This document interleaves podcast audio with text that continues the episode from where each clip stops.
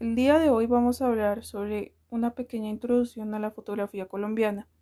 Inicia en 1841, luego de la introducción del daguerrotipo oficialmente con Luis García Evia, siendo sus fotos las primeras realizadas por un colombiano. Sin embargo, sus fotografías no estarían entre las primeras en ser conservadas, pues este honor le corresponde al barón Jean Baptiste Louis Gros.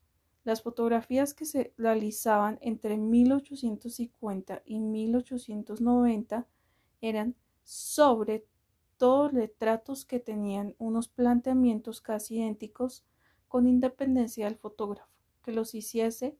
Era la época de los estudios fotográficos. Uno de los primeros fue abierto por Juan Benet y para el trabajo García Evia aportando fotografías de exteriores y de la guerra civil de 1862 que el estudio vendía de modo individual o en álbumes.